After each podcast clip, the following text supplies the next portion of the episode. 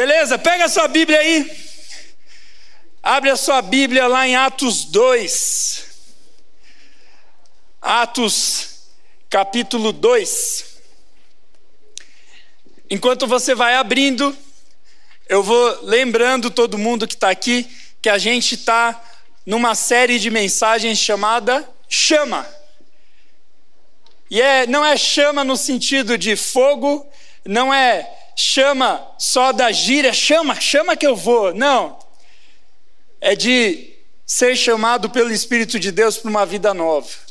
E nas últimas duas semanas a gente estudou sobre os chamados que Jesus fez para a humanidade e que a gente pode aceitar desde a adolescência. A primeira mensagem foi sobre que Jesus nos chamou para pescar para pescar homens e mulheres para o reino de Deus. A segunda mensagem a Duda deu semana passada. Quem curtiu a mensagem da Duda semana passada? Foi muito massa. Ela falou que nós fomos chamados para sermos curados por Jesus. E hoje a gente vai estudar a última mensagem dessa série, onde Jesus nos chama para ser profeta. Eu sei que às vezes quando o pastor fala, olha para quem está do lado, você fica meio com vergonha, não sei o quê, mas é bom que aí fixa na cabeça, você já dá uma risadinha. Se o seu crush está do seu lado, você já dá uma piscadinha. Vai devagar, menino. É, vai devagar. Enfim, mas olha para quem está do seu lado e fala, Deus, mas fala que nem gente. Vai lá, um, dois, três, e Deus te chamou para ser profeta. É, rapaz.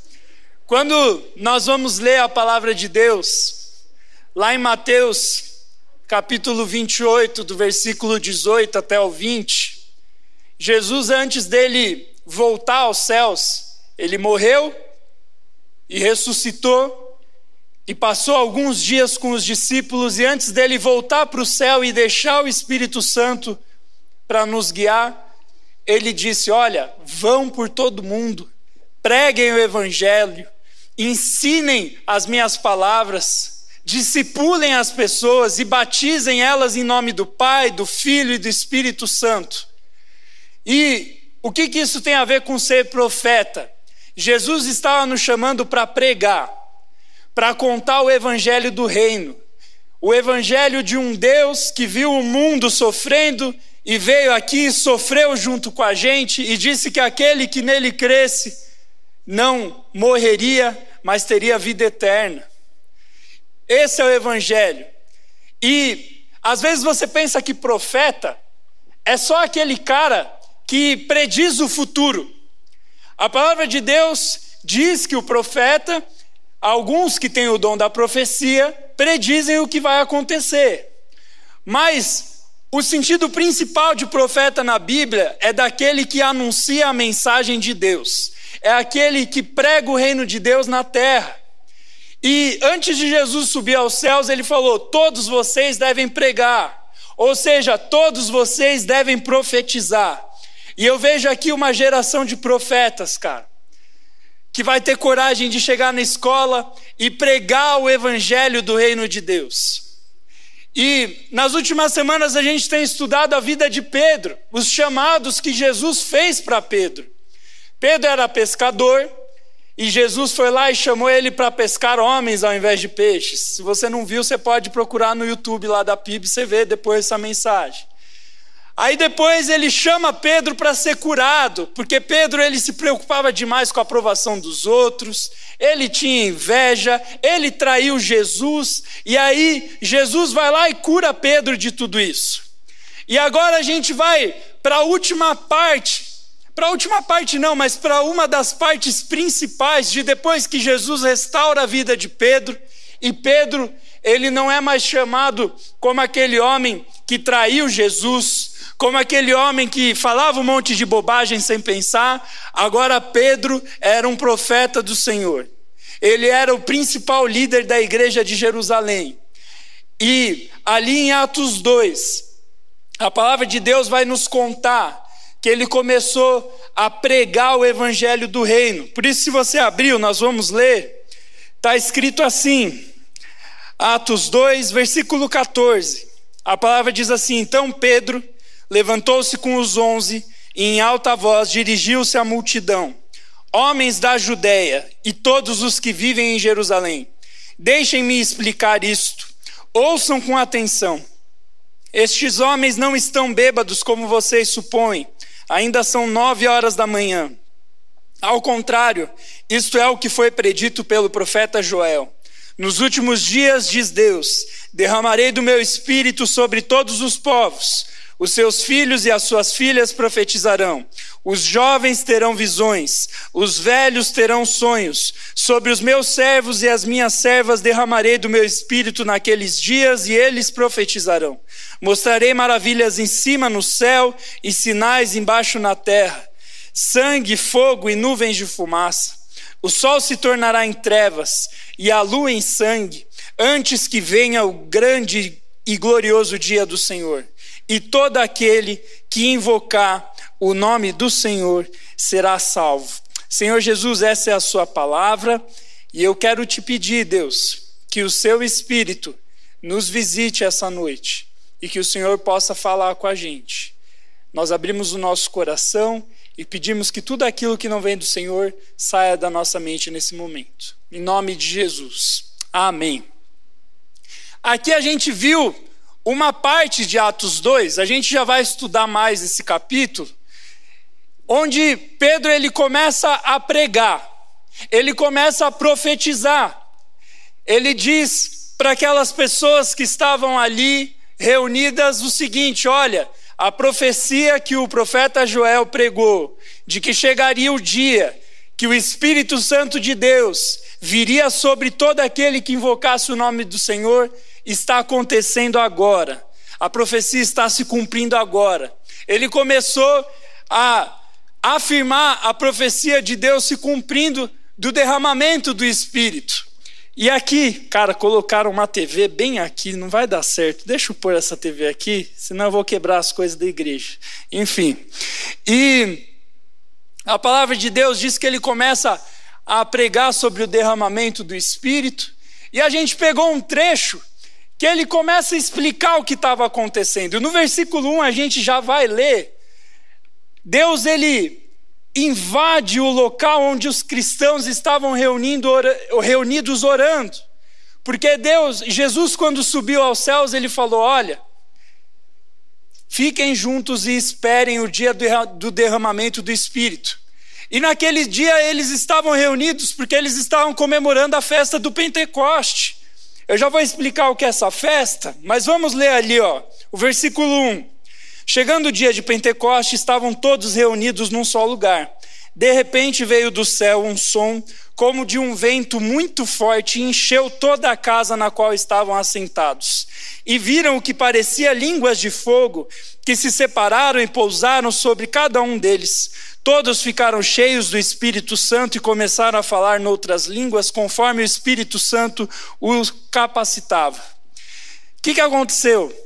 Eles estavam reunidos numa festa judaica Pente, do Pentecostes. O que, que era essa festa? Era a festa da colheita. Quando começava a época da colheita, e lembra que naquela época a agricultura era muito forte, eles faziam uma festa agradecendo a Deus, trazendo ofertas para Deus por tudo que eles tinham colhido. Era chamado de festa do Pentecostes, festa das semanas, festa da colheita, enfim, tinha vários nomes ali na Bíblia, mas era uma festa que durava bastante tempo. E ali naquela festa, quando eles estavam reunidos, a palavra de Deus diz que veio um som muito forte descendo do céu, e aqueles cristãos que estavam invocando o nome de Jesus, adorando a Deus, eles ficam cheios do Espírito Santo. E aí a Bíblia continua, a gente não vai ler o texto inteiro porque ele é muito longo, mas a Bíblia diz que aqueles homens e aquelas mulheres ficam cheios do Espírito e as manifestações do poder de Deus começam a acontecer ali no meio deles. Só que muitas pessoas que não conheciam a Deus, que não conheciam a Jesus, começaram a olhar aquela bagunça ali e falaram: Nossa, esses caras estão tudo bêbado. E aí Pedro se levanta e começa a profetizar, falando: não, eles não estão bêbados. São nove horas da manhã, cara. Vocês estão loucos? Eles estão cheios do Espírito Santo porque hoje está se cumprindo a profecia de Joel e o Espírito de Deus se derramou sobre nós. E aí Pedro começa a pregar o Evangelho e falar que as pessoas precisavam se arrepender dos seus pecados e entregar a sua vida para Jesus. Mas aí, o que, que eu quero estudar com você sobre isso hoje? Porque se Jesus chamou Pedro para ser profeta e chamou a todos nós para sermos profetas, nós precisamos entender quais são as características de um profeta. Quais são as características daqueles que pregam o evangelho? Talvez você seja visitante, chegou aqui e falou: "Cara, o que, que eu quero saber de profeta, cara?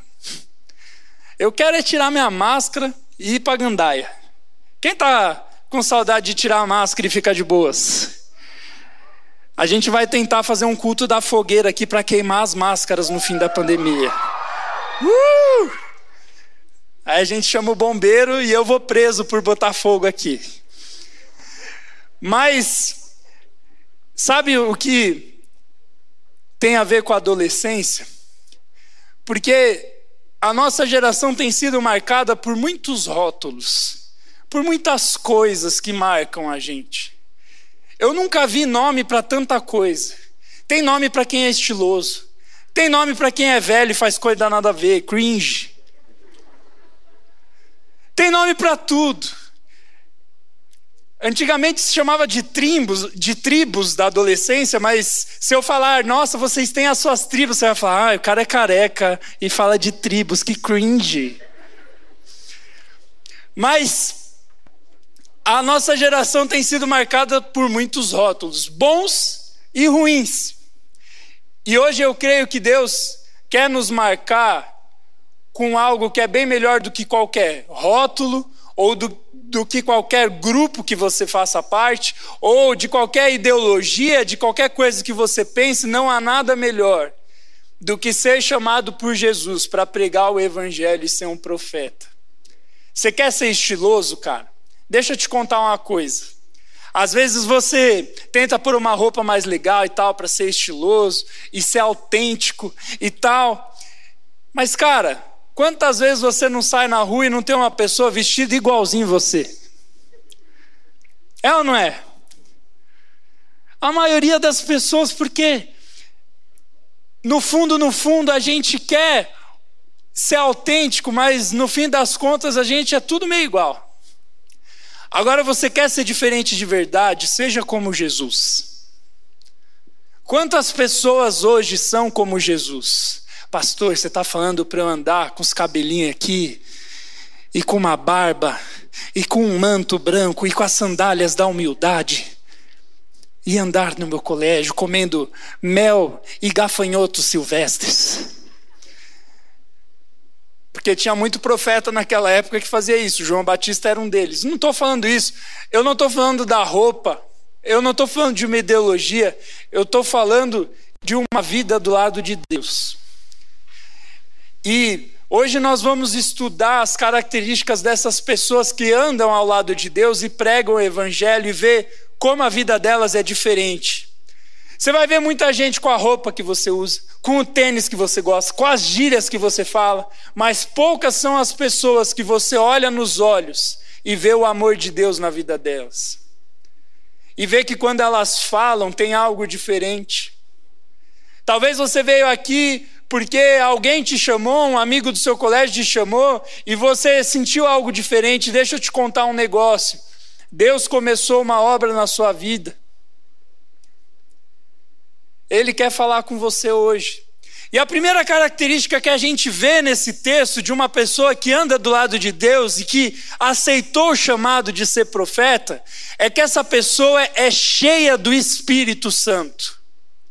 Ela é cheia do Espírito de Deus. No versículo 4 lá de Atos, a Bíblia diz que o Espírito Santo veio e todos ficaram cheios do Espírito. Todos ficaram cheios da presença de Deus. E Pedro era um deles. Pedro estava ali. E depois que ele ficou cheio do Espírito Santo, ele começou a profetizar. E é interessante a gente ver que na Bíblia, a Bíblia conta um pouco para a gente como é que é esse estar cheio do Espírito Santo. E aqui nesse texto a gente vê que as pessoas cheias do Espírito Santo, elas começam a manifestar a presença de Deus por meio da vida delas. Elas começam a manifestar os dons de Deus por meio da vida delas, o dom de cura, o dom da pregação, o dom da fé, o dom de línguas, vários dons da palavra de Deus. A gente vai começar a estudar isso lá na Flow School. Quem é da Flow School aí? Deus é bom. Mas os dons do Espírito começam a se manifestar. Quando uma comunidade é cheia do Espírito, ela é uma comunidade que anda em unidade, que anda junta. Sabe, eu tenho visto tanta gente falando assim: ah, eu não preciso ir para a igreja porque eu não acredito na igreja. Que bom que você não acredita na igreja, tem que acreditar em Deus, né? Agora, nós viemos e nós vamos para a igreja toda semana, não é por causa de uma pessoa, mas é porque quando nós estamos juntos e começamos a buscar a Deus, a manifestação de Deus vem. Não dá para cultuar a Deus sozinho. Não dá para ser igreja sozinho. Se você está em casa por causa da pandemia, beleza, não tem problema. Agora, se você está deixando de vir na igreja com a desculpa que eu cultuo a Deus em casa, cara, você está perdendo o mover do Espírito Santo na sua vida. Porque quando nós estamos em grupo, nós podemos ajudar uns aos outros, nós podemos cuidar uns dos outros e manifestar o fruto do Espírito Santo. Como assim? Quando o Espírito Santo vem, ele traz alguns efeitos na gente que são bons efeitos, e que quando nós estamos juntos em comunidade e buscamos ser cheios do Espírito Santo, esse fruto se manifesta. O fruto é, está lá em Gálatas 5, 22 e 23 amor, alegria, paz, paciência, amabilidade, bondade, fidelidade, mansidão e domínio próprio. Quando a presença de Deus vem, o amor, a alegria, a paz, a paciência, a humildade, a amabilidade, a bondade, a fidelidade, a mansidão, o domínio próprio, eles vêm. Eu já atendi tantos adolescentes que, quando se converteram ou que começaram a vir, eles falam: Pastor, eu comecei a vir aqui porque eu sinto uma vibe muito boa, cara. Deus criou a erva e disse que era bom. E a Gigi gostou da piada. Mas, cara, nós não viemos aqui porque é uma vibe boa. Essa vibe que muitos falam é a manifestação da presença de Deus. Não tem nada melhor do que a presença de Deus para trazer paz, amor, paciência, alegria, mansidão. Quando nós nos enchemos de Deus, isso começa a frutificar da gente, isso começa a exalar da gente, isso começa a transbordar. Olha aqui para mim, olha aqui nos meus olhos. O que tem saído de você? Você está cheio do quê? Eu estou cheio do quê? Uma das coisas que eu vejo muito na adolescência, e até quando você fica mais velho, igual eu, é que tem muito adolescente cheio de razão. Tem muito adolescente que chega, pastor, eu sou muito irado, e eu não sei porque eu sou irado. A ira, ela é um sintoma de uma questão: o estar cheio de si mesmo estar cheio de razão. Se você explode fácil, se teu pai e tua mãe ou algum amigo não pode falar uma palavra torta para você, porque com você o papo é reto, mano. Talvez você esteja cheio de razão. Muitas vezes a gente se indigna com as coisas, a gente não se indigna com coisas em que a gente não vê razão. Geralmente a gente se ira quando a gente acha que a gente está certo. E aí a sua mãe fala: sai daí, vai lá fazer tal coisa. E aí você briga, berra e tal, porque você está cheio de razão. Não, ela está sendo injusta, ela não me ouviu, ele não me ouviu, eu não sei o que você pensa, mas cara, deixa eu te dizer uma coisa: esvazie o seu coração da sua razão. E deixe o Espírito Santo vir com o fruto dele na sua vida, de amor, paz, alegria, paciência. Cara, quantas famílias aqui estão sendo destruídas por adolescentes cheios de razão? Por pais e mães cheios de razão. Deus está falando para a gente deixar isso no altar dele hoje e buscar o fruto do Espírito. E quando o fruto do Espírito vem, a alegria vem na casa. Eu gosto de chegar aqui sexta-feira porque é um lugar alegre. É ou não é? Aqui é muito gostoso, é muito gostoso ouvir as músicas, é muito gostoso ver os, ver os amigos. E não é só por causa de pessoas legais, porque a presença de Deus vem quando os cristãos se reúnem e buscam algo do, e buscam algo do Senhor, e não só algo, e buscam o próprio Senhor. Jesus era amável, Jesus era bondoso, Jesus era manso, Jesus era humilde, Jesus era bondoso. Você quer alguém maior do que Jesus que podia vir para a terra cheio de razão, cheio de ira? Jesus tinha todos os motivos para vir aqui exterminar a humanidade. Ele criou tudo certinho, tudo bonito, e instalou o caos, e a galera come morcego e agora anda de máscara. Morcego é para voar, né, gente?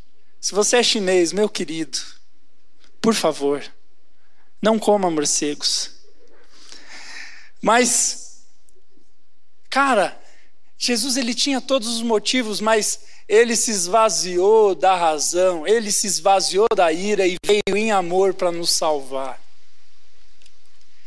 E aí Pedro, que era aquele homem compulsivo, impulsivo, que falava sem pensar, a Duda falou sobre isso semana passada. Jesus estava indo ser crucificado e Jesus sabia que era o destino dele ser crucificado, porque sem a crucificação não haveria perdão para os pecados, e sem a crucificação não haveria ressurreição, consequentemente não ia ter vida eterna e céu. Então, por mais difícil que fosse o destino de Jesus, ele tinha que ir para lá, mas quando Jesus fala: Olha, eu vou morrer e vou ressuscitar. Pedro chega para ele e fala: Não, Senhor, tá louco, velho. Fica aqui na boa, meu. Nós estamos tranquilos aqui, ó. Ele estava sendo impulsivo. Quando Jesus está indo em direção à crucificação em si, quando ele vai ser preso, vem os soldados romanos, cercam Jesus, e aí Pedro já tira a espada e já corta a orelha de um soldado romano. Imagina, velho. Ele falou: não mexe com Jesus, parceiro. Cara defendendo Jesus, velho. Olha o tipo. Se Jesus quisesse, ele se defendia, vinha. E Jesus responde isso para ele: Olha, se eu quisesse, vinha milhares e milhares de anjos do céu me defender, eu não preciso da sua espada.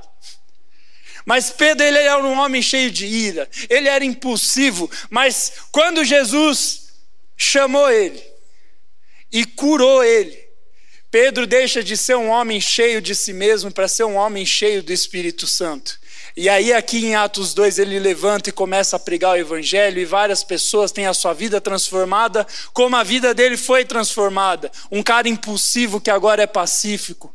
Um cara que fala sem pensar, e agora fala, que antes falava sem pensar, agora fala cheio do Espírito Santo as palavras que as pessoas precisam ouvir. Cara, você quer mudar? Você pode ir em psicólogo, você pode ir em psiquiatra, mesmo se você é psicólogo, você pode ir no médico, você pode ir em vários lugares, mas mudança radical, verdadeira e eterna, só Jesus tem, cara. Não é à toa que a história é dividida antes e depois de Cristo.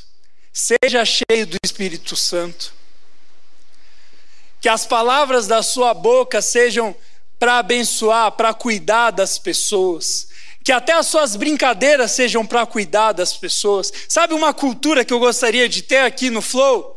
Que uma cultura de que até na zoeira a gente levanta a, a estima das pessoas. Porque geralmente zoeira, você olha, esse é o narigudo careca, meu Deus, não respira para não faltar ar para nós.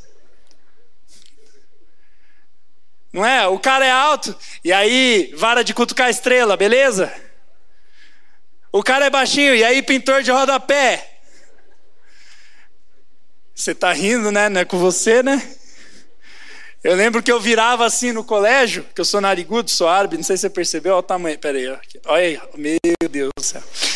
Eu lembro que eu fazia assim no colégio, todo mundo abaixava às vezes. E tudo bem, não tem problema às vezes dar uma zoada de quem você é próximo, mas cara, faça brincadeiras que levante a estima da pessoa. Às vezes você não sabe como a pessoa está. Hoje, talvez agora, se alguém zoar o meu nariz, eu não vou, eu vou dar risada, mas tá aí no dia que eu estiver triste. E no dia que eu tiver pistola, você vai levar um tapão na cabeça.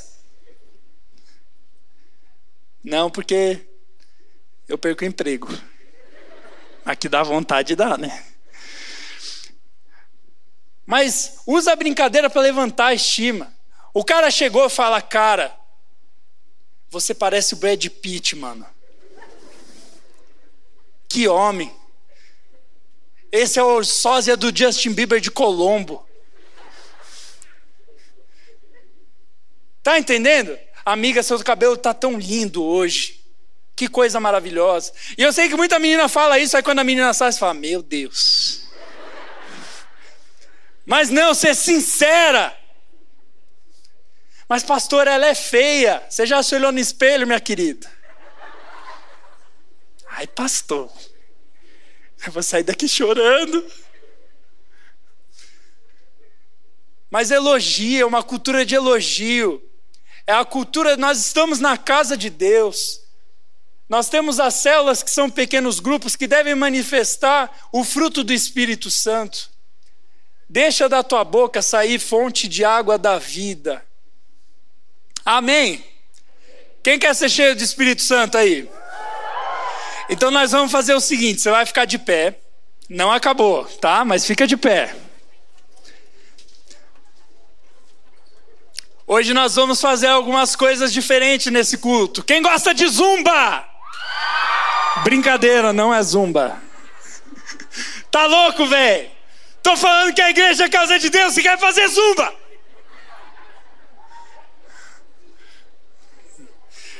A gente vai começar a Silvinha ficou feliz, né, Silvinha?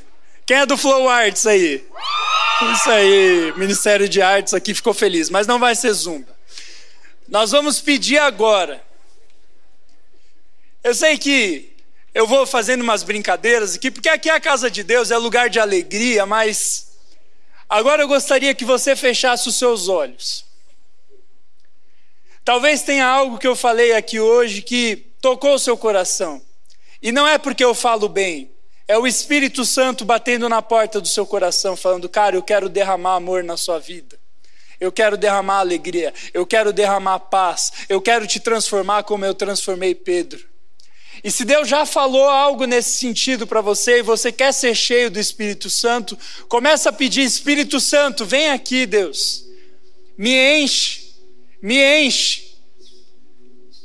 Fala em voz alta, a música vai começar a ser cantada aqui, mas começa a pedir: Espírito Santo, vem e me enche, me enche como o Senhor encheu Pedro, me enche do fruto do Espírito, que da boca que sai palavrão possa sair palavras de amor, que do coração irado saia paz, que do coração triste jorre a alegria.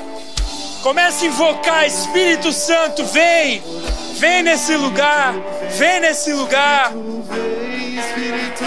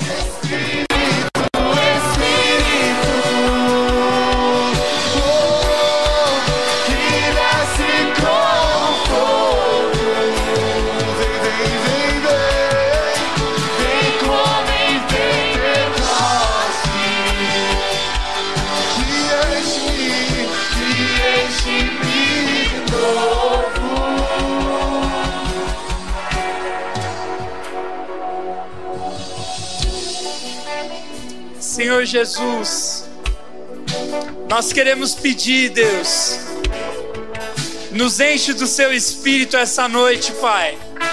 Nós queremos sair daqui diferentes hoje, Deus.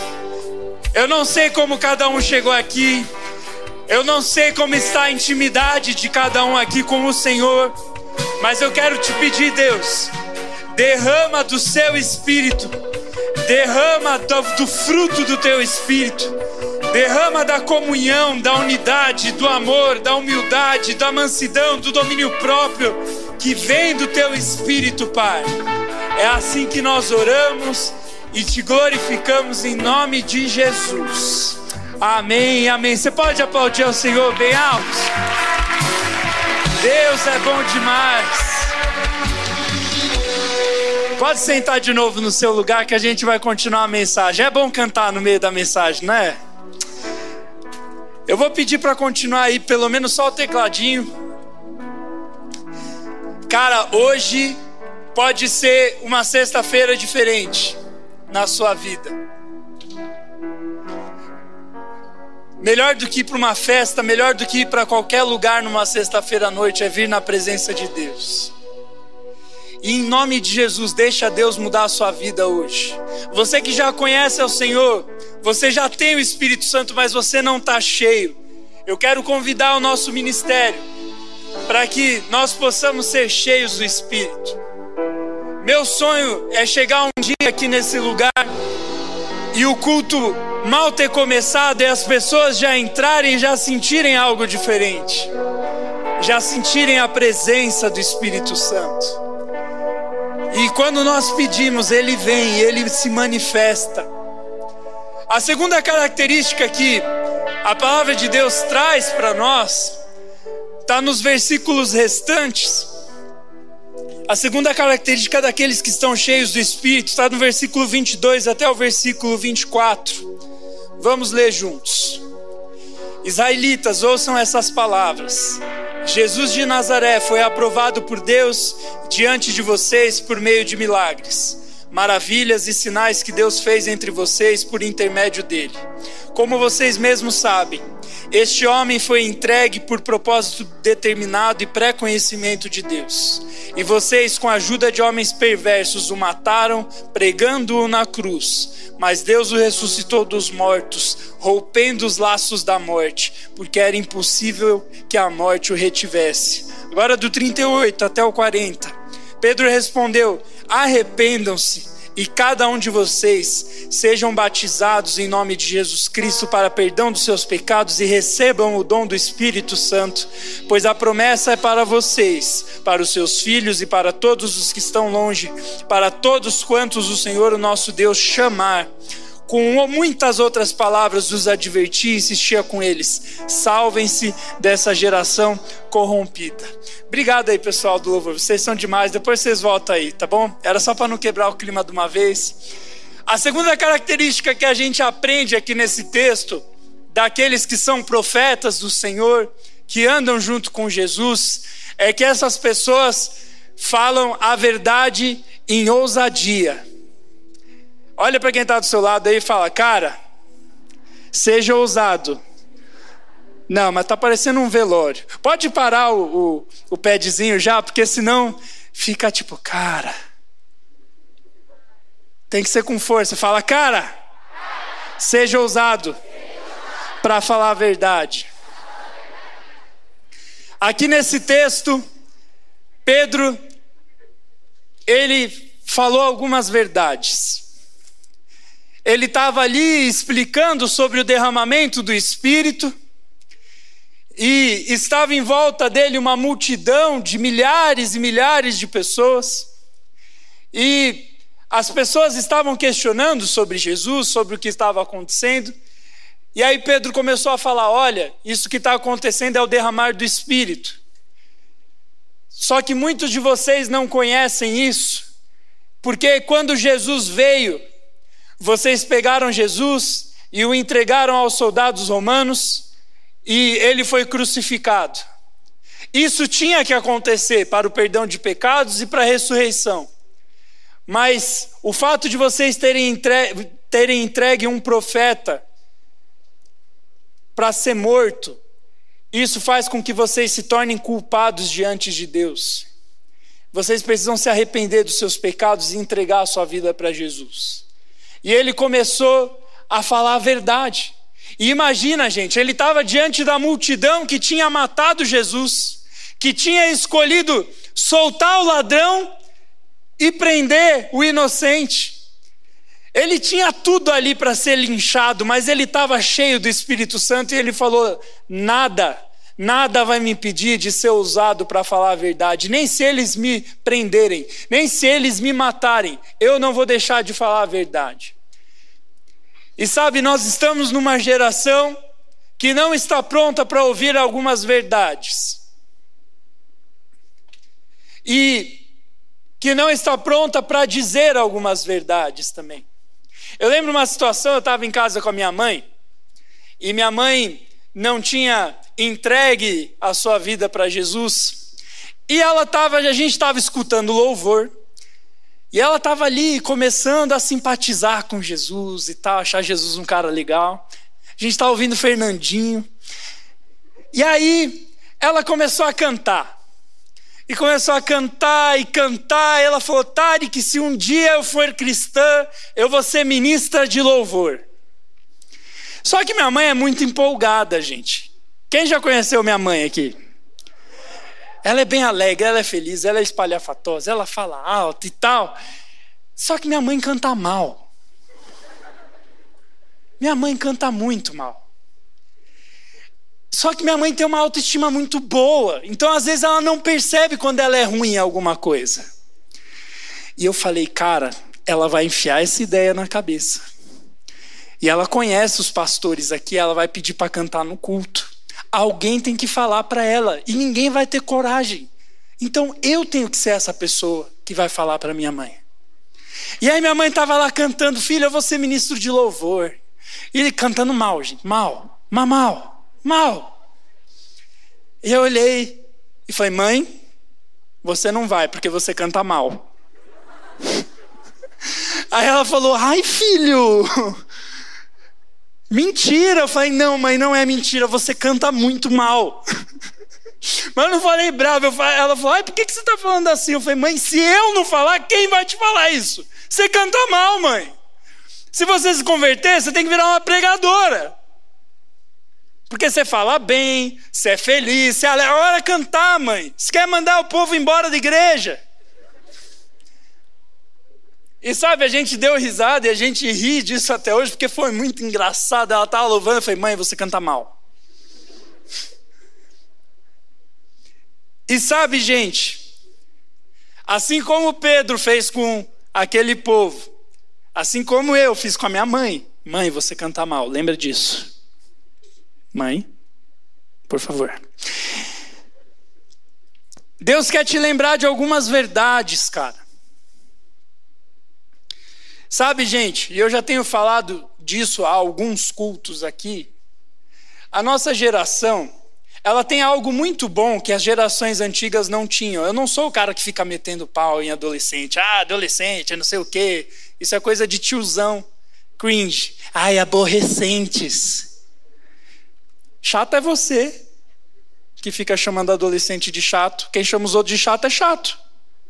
A boca fala do que o coração está cheio. Você acha adolescente chato? Você é chato. Mas é, eu defendo vocês. Às vezes os pais vêm falar comigo como se, pastor, desce a régua neles. Pega o chicote, pastor, que esse menino não estuda. Você estuda. Meu filho não lê a Bíblia, você lê a Bíblia. Então vai devagar, meu querido. Não estou falando que adolescente é santo, que eu conheço vocês aqui, ó. Nove anos, só com essa faixa etária. Conheço, velho. Que já me tentaram passar de migué. O cara que eu sei que não é crente, mas vem falar comigo. Meritíssimo pastor. Vai dormir, meu querido. Senhor, posso falar com o Senhor? Que Senhor, velho? Eu só sou careca, não sou velho. Mas a nossa geração tem algo bom que a gente quer aceitar muito as pessoas, isso é muito bom. Nós somos bons em acolher, nós somos bons com a diferença. Tem o cara de um cabelo de um jeito, o cara de outro jeito, a menina que gosta de um jeito. Beleza, isso é muito bom. Só que um erro da nossa geração é confundir aceitação com não dizer a verdade ou distorcer o certo e o errado. E, gente, nós não podemos deixar isso acontecer. Nós não podemos deixar com que aquilo que é certo e que é palavra de Deus se torne algo relativo e negociável. As verdades da Bíblia não são negociáveis, gente. Ai, mas a Bíblia é tão desatualizada, pastor. Não é. Ela pode ser desatualizada cientificamente, porque naquela época eles achavam que a Terra era quadrada. Também, meu irmão, eles não tinham a NASA para tirar uma fotinho. Eles não tinham Google. Google. Nossa, falei errado, né? Eles olhavam o horizonte e falavam: ah, quando deve chegar lá, as pessoas devem cair. Só que a verdade de quem Deus é, isso eles não erraram, porque não foram palavras de homens, foi palavra de Deus. Quando você lê a Bíblia, não é um livro normal. Poucos livros, na verdade, nenhum livro tem o poder que a Bíblia tem. Porque a Bíblia é o único livro que a pessoa que começa a ler, ela já começa lendo e tendo que tomar uma decisão. Se você vai entregar a sua vida por aquilo ou não. Porque a Bíblia é um livro convidativo, ela é um livro que fala. E eu tenho visto a nossa geração com a desculpa de querer aceitar as pessoas, distorcendo as verdades da Bíblia. Não distorçam a verdade. Pessoas cheias do Espírito Santo falam a verdade em amor. Tem muito cristão que fala a verdade de um jeito errado. É aquele cara que quer dar indireta no Twitter e que quer falar coisa brava e etc. Não, falar a verdade não é assim. A palavra de Deus diz que Jesus veio e andou entre nós em verdade e em amor. Verdade sem amor machuca. Verdade com amor transforma. Agora, sem verdade é pior ainda do que a machucadura. Porque a pessoa começa a achar que ela está bem quando ela está mal. Minha mãe achava que cantava bem quando ela estava cantando mal. E tem adolescentes aqui que, com a desculpa de serem aceitos, acham que estão bem, mas estão mal. Nós somos uma igreja inclusiva. Tem uma menina fazendo ali sinal de Libras. A gente tem um ministério de surdos de mudos, de pessoas deficientes das pernas, de todo tipo de deficiência. A nossa igreja tem um ministério só disso. Você pode trazer o seu amigo de qualquer raça, de qualquer cor, você pode trazer o seu amigo com qualquer identidade de gênero.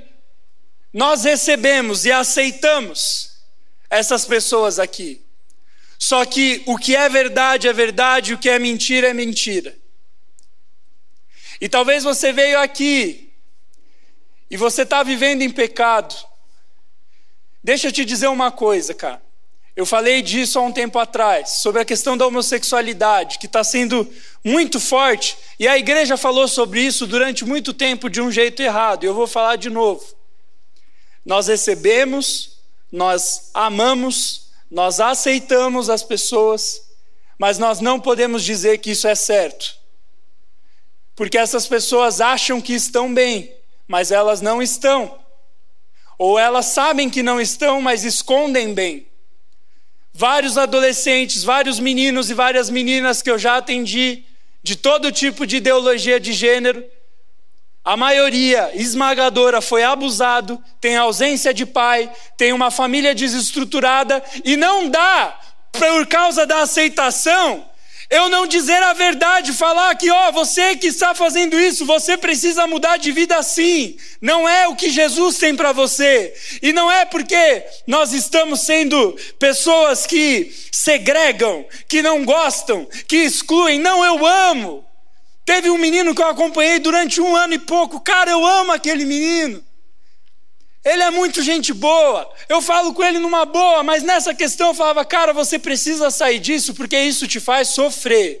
E não é só por causa do julgamento dos outros. Pode estar no lugar onde a pessoa é muito aceita e muito bem recebida.